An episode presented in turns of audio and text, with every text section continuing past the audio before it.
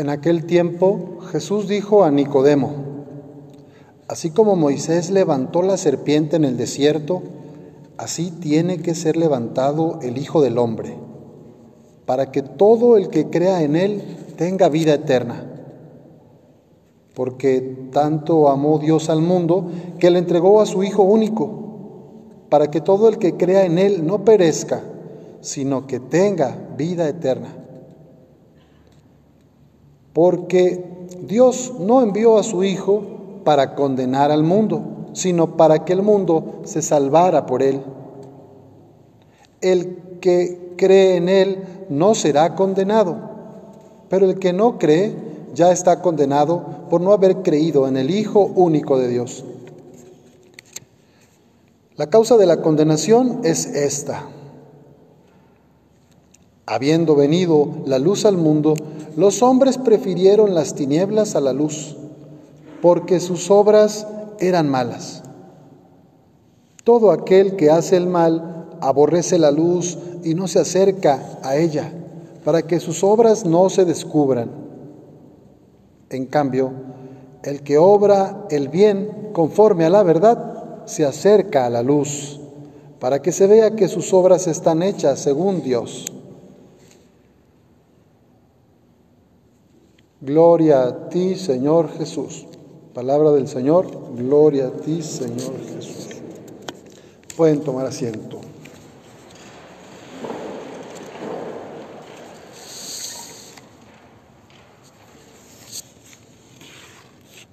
Hoy la primera lectura nos recuerda este camino del pueblo de Israel, esta esclavitud en la que primero fueron conquistados por los caldeos, fueron desterrados a Babilonia, fueron hechos esclavos allá y después vino otro imperio, los persas, y después de esta purificación de 70 años, como una imagen de nuestra propia conversión, viene luego un tiempo de alegría, donde incluso este rey pagano reconoce al Dios de Israel y dice, el Señor Dios de los cielos me ha dado todos los reinos de la tierra y me ha mandado que le edifique una casa en Jerusalén de Judá. En consecuencia, todo aquel que pertenezca a este pueblo, que parta hacia allá y que su Dios lo acompañe. Después de muchos años en el exilio, los israelitas pueden volver a Tierra Santa, Jerusalén, y, además tienen el apoyo del nuevo emperador, que aunque no comparte su fe, les permite y les tolera vivir su religión. Por eso el Salmo dice, Junto a los ríos de Babilonia nos sentábamos a llorar de nostalgia. De los sauces que estaban en la orilla colgamos nuestras arpas. Aquellos que cautivos nos tenían pidieron que cantáramos. Decían los opresores, algún cantar de Sión, cántenos. Imagínense, se preguntan ellos, ¿cómo podríamos cantar un himno al Señor en tierra extraña?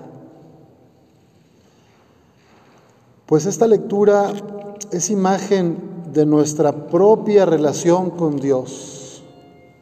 La esclavitud del pueblo de Israel es figura de, de nuestras infidelidades, de nuestro pecado. Y la noticia que hoy nos da la segunda lectura es que muertos por los pecados hemos sido salvados por la gracia de Cristo. Estábamos esclavos, estábamos en la oscuridad, pero por pura generosidad suya, el Padre nos envía a Cristo y en Cristo nos resucita para la vida eterna. Ustedes han sido salvados por la gracia mediante la fe, y esto no se debe a ustedes mismos sino que es un don de Dios. Esto no se debe a ustedes mismos, sino que es un don de Dios. Dios no nos ama porque seamos buenos o porque lo merezcamos. Dios nos ama porque Él es bueno, Él es misericordia. No se debe a nuestras obras, a nuestros méritos, para que nadie pueda presumir, dice San Pablo, porque somos hechura de Dios, creados por medio de Cristo, para hacer el bien que Dios ha dispuesto que hagamos. A ver, Padre, no lo entiendo. Usted me está diciendo que entonces yo me puedo portar mal y puedo hacer lo que sea y dañar a los demás y de todos modos me voy a salvar. No, no, no, yo no estoy diciendo eso. Porque si somos hechura de Dios, si reconocemos que somos infinitamente amados, no vamos a lastimar a los demás. Vamos a amar a los demás. Si el Espíritu Santo se está derramando continuamente sobre nuestros corazones y le abrimos el corazón, lo dejamos iluminarnos, entonces vamos a poder ser también nosotros luz para los demás, amor, verdad, belleza y bondad, no oscuridad, ni mentira, ni condenación. Así, en este contexto, el Evangelio de San Juan nos habla de este diálogo previo que tenía Jesús con Nicodemo. Nicodemo era un fariseo que pensaba que cumpliendo las leyes, las normas y preceptos, se salvaría. Los judíos tenían 613 mandamientos. Los cristianos tenemos 10 y cuesta, cuesta vivirlos, ¿verdad? Bueno, imagínense cumplir más de 600. Pero este Señor dice, yo vivo la ley, yo cumplo las normas religiosas y lo que dice aquí San Juan y nos dice a nosotros hoy es, tanto amó Dios al mundo que entregó a su Hijo único para que todo el que crea en Él no perezca, sino que tenga vida eterna. Porque Dios no envió a su Hijo para condenar al mundo, sino para que el mundo se salvara por Él. El amor de Dios es pura gratuidad, es puro don. No es fruto de mis obras, no es fruto de mis méritos. Y luego dice el Evangelio que la causa de condenación es la siguiente. Habiendo venido la luz al mundo, los hombres prefirieron las tinieblas a la luz, porque sus obras eran malas. Entonces, Cristo es la gracia del Padre, amor incondicional. Nos invita a dejarnos transformar por la fuerza de su Espíritu pero a veces preferimos las tinieblas, preferimos la oscuridad. Cristo no vino a condenarnos, vino a salvarnos. Pero si yo libremente no quiero que entre su luz en mi vida, no quiero que entre su bondad en mi corazón, Él no me puede obligar. He ahí el misterio tan grande de nuestra libertad. Tú y yo somos libres de abrir la puerta de nuestro corazón a la gracia del Espíritu Santo o de bloquearla. La puerta de nuestro corazón se abre por dentro.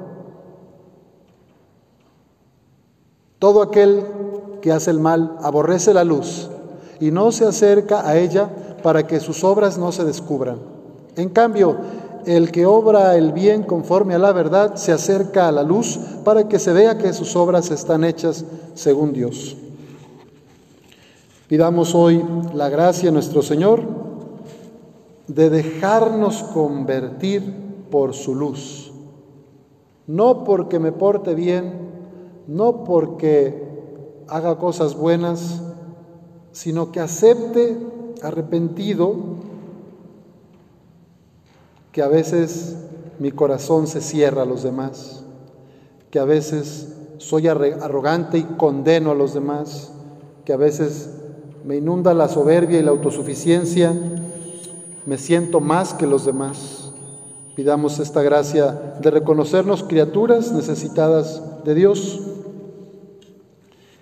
y que no se nos olvide que Cristo no nos pide grandes sacrificios, solamente nos pide que lo amemos. Cristo no nos pide peregrinaciones largas, caminatas de rodillas o ayunos de 40 días. Cristo nos pide amor y misericordia contigo mismo y con los demás. Misericordia quiero, no sacrificios. Recordemos pues que Dios nos ama, no porque seamos buenos, sino porque Él es bueno.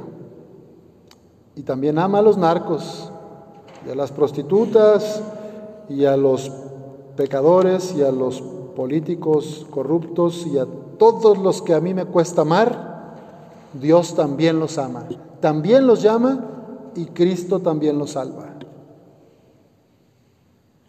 No caigamos en esta trampa en la que pudo caer Nicodemo, tal vez, de juzgar a los demás, porque no cumplían la ley. Tal vez también hoy hay muchos católicos que decimos, yo voy a misa los domingos, yo cumplo, yo hago el rosario diario, yo hago obras de caridad, ya me gané la salvación. Y en cambio aquel vecino o aquella persona, yo creo que pidámosle al Señor la gracia de reconocernos pecadores y necesitados de salvación. Que así sea.